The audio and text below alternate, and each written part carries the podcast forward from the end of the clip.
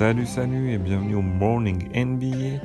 On se retrouve comme tous les matins et vu qu'on est vendredi en ce moment turn up, j'ai décidé de vous mettre en fond du LMA et Chris Brown. Donc c'est parti. One point game. Westbrook tosses. George, pump fake. Three on the way. Yes!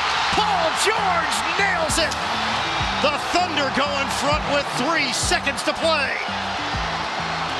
Et on commence comme d'habitude par la conférence Est avec Boston qui accueillait une certaine équipe de New York. Alors petit souvenir, New York leur avait mis une branlée il n'y a pas si longtemps et depuis Boston est à 5 victoires et une défaite.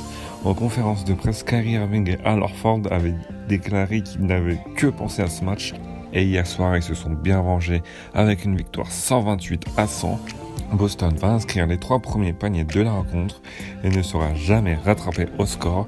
Kyrie Irving, toujours aussi propre, termine à 22 points à un joli 9 sur 15 au shoot ainsi que 8 passes décisives. A noter que Jalen Brown commence sur le banc avec Gordon Hayward. Le premier cité finit à 21 points et les pauvres Knicks n'ont rien pu faire, surtout avec 38 points encaissés au premier quart-temps. Côté statistique, on notera les 22 points de Tim Hardaway Jr., malheureusement insuffisants. On passe maintenant à l'ouest avec Portland qui accueillait Phoenix. Et là, ça sera comme le match de Boston, mais en 10 fois pire. Parce que Phoenix va n'inscrire que 9 points dans le premier quart-temps.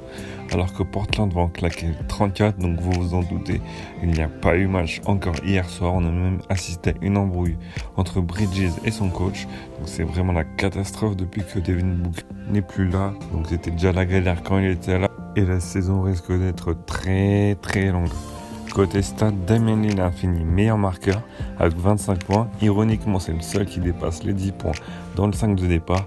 Mais vu la tôle qu'ils ont mis à leurs adversaires, il n'y avait pas besoin de grand chose. On notera tout de même les 24 points de Lehman. Et c'est donc une vraie branlée que Portland a mis à Phoenix. Et on termine tranquillement avec Utah contre Houston. Et comme on dit, jamais 203. Utah va mettre une vraie raclée à Houston. Une victoire 118 à 91. Donc si vous vous souvenez du dernier match de Houston, on avait vu qu'ils avaient mis que 12 points dans le dernier carton. On s'est dit c'est pas grave, ça peut arriver. Mais hier, ils ont mis 18 points seulement dans le premier carton et encore pire, 11 dans le troisième. C'est dire que Houston n'était pas inspiré offensivement.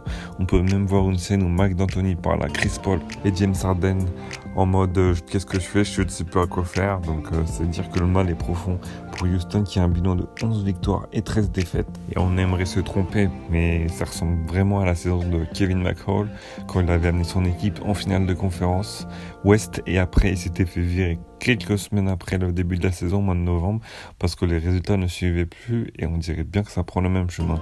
Et le pire dans tout ça, c'est que Rudy Gobert a été expulsé au bout de 3 minutes et pourtant Utah a quand même réussi à dominer, même à surdominer Houston.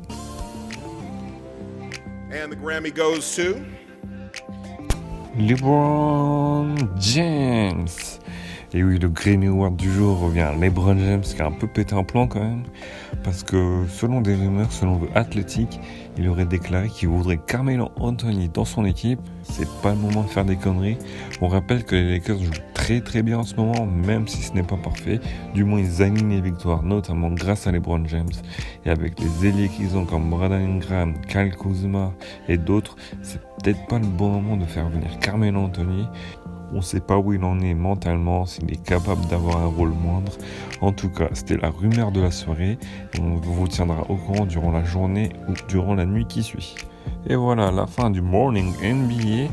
Donc travaillez bien ce dernier jour et bon courage pour ceux qui travaillent demain. Faites bien la fête ce soir et on vous donne rendez-vous demain matin, même heure. Ciao